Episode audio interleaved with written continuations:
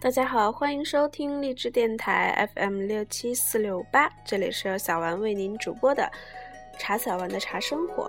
在今天的节目当中，小丸将和大家一起分享的是平常茶非常道当中的净土也有好茶。平常茶非常道，作者林清玄，播者茶小丸。净土也有好茶。有时候喝到一壶上好的茶，心中的欢快愉悦难以用笔墨形容。这时就会想起禅宗的语言“醍醐灌顶”或“实密在心”的句子。好茶给我们的感受确实是接近醍醐或实密的，使我们的身心为之柔软通彻，有一种清凉甜美之感。因此，如果在法味上不能尝到醍醐或石蜜的味道，能品茶也差可建议。这是为什么陆羽说茶可以与醍醐甘露抗衡也。在经典里，时常把法味、禅味譬喻为醍醐与石蜜。一般人想把它们想得非常的神秘，其实用现代话来说，醍醐就是奶酥。石蜜就是冰糖，都是很平常的东西。为什么用很平常的东西来形容高深的法味呢？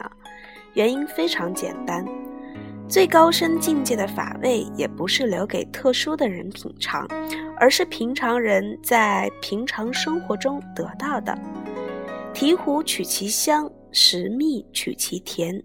意思是说，在痛苦不安的人生中，法味是特别香甜的。一个人唯有尝到了香甜的法味，才能在行道的路上不退转。奶酥和冰糖虽然平常，却是好东西。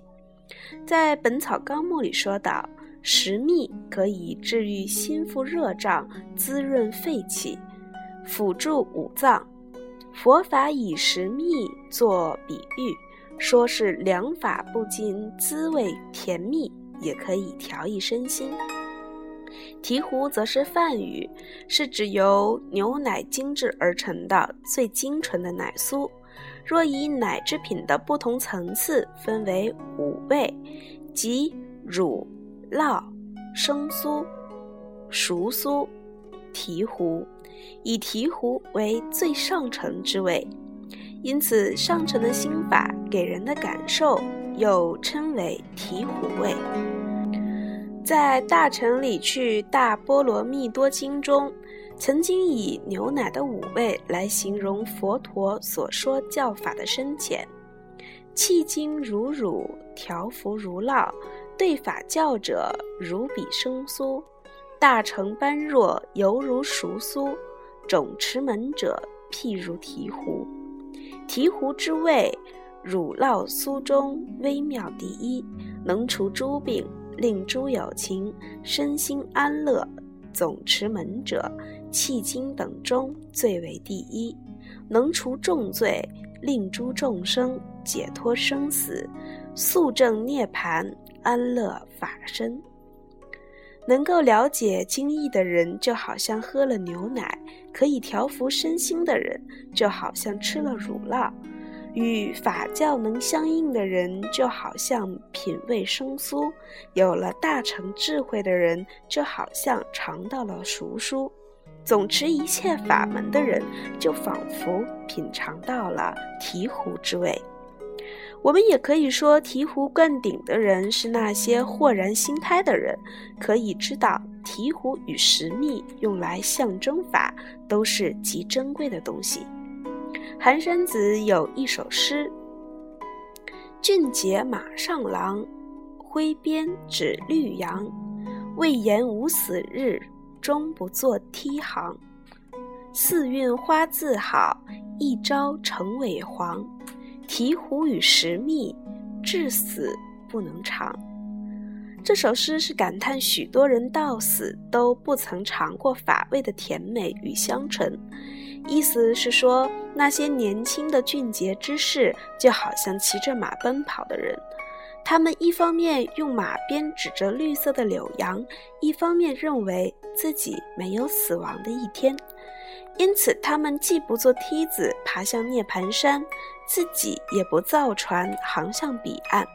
没有想到，那四季看起来都非常美好的花，一夕之间就萎黄凋落了。可惜，像醍醐那样香醇，像石蜜那样甜美的法味，他们到死都未能品尝到呀。是呀，这世间放眼望去，汲汲营营于权势与富贵，至死不悟的人很多，一朝变成萎黄，与草木同朽。要在生活里吃到醍醐与食蜜，很简单，花几块钱就有了。但是要品尝心灵的醍醐与食蜜也不难，只要肯花心思关照思维与体验，使人格芳香，生命欢喜，也可以逐渐深入法味了。因此，佛法以醍醐和石蜜来象征法味，有甚深之意。醍醐制香。一个人如果不能在生活中有欢心之念，心胸不能开展提升灵性的芬芳，那是不可能真知法的滋味。食蜜最甜，则象征着一个人品尝香甜的法味之后，应该身心甜美，成为欢喜自在的人。一个人品尝了香甜的法味，就不可能再愁眉苦脸、身心萎顿的生活了。反之，一个人习法修禅，如果依照生命的庸俗，生活郁闷，心灵痛苦，就表示他尚未契入法味的秘密。佛法禅意既是为痛苦无常的人生而设设教立宗，进入佛心禅心的人，必然更善于面对苦痛无常。在短暂波动的生命中，也不失去甜美的心灵和芳香的自信。此所以垂头丧气、愁眉苦脸的学佛，还不如抬头挺胸、心境明朗的做人。此所以唯有人间至香至甜的心灵，才能大步走向至香至甜的净土。此所以能深知世俗谛中五味纷呈的滋味的人，才会真知第一义谛的纯真之味。由于对醍醐与石蜜的象征之尊崇，在西藏、尼泊尔等地的佛教徒，他们以面粉、奶酥、冰糖做成的坛城来供佛。他们也以奶酥和冰糖来调和茶水，日日饮之，以调育身心。对呀，如果眼前的奶酥、冰糖之味都不能深深品味、深深欣赏，如何能品知深奥佛法中醍醐与石蜜之味呢？如果对眼前的这杯茶都不能感恩的品饮，向天下种茶的人顶礼致谢。又如何能进入心如大地的菩萨心肠呢？一念觉即是佛，一念迷即是众生。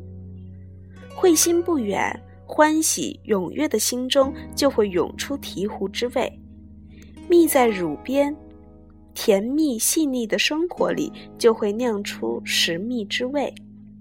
对真俗不二的真心信心，使我深信极乐世界也有好茶、好风、好水、好天地。这期的节目就到这里，下期和大家一起分享的是入清凉地。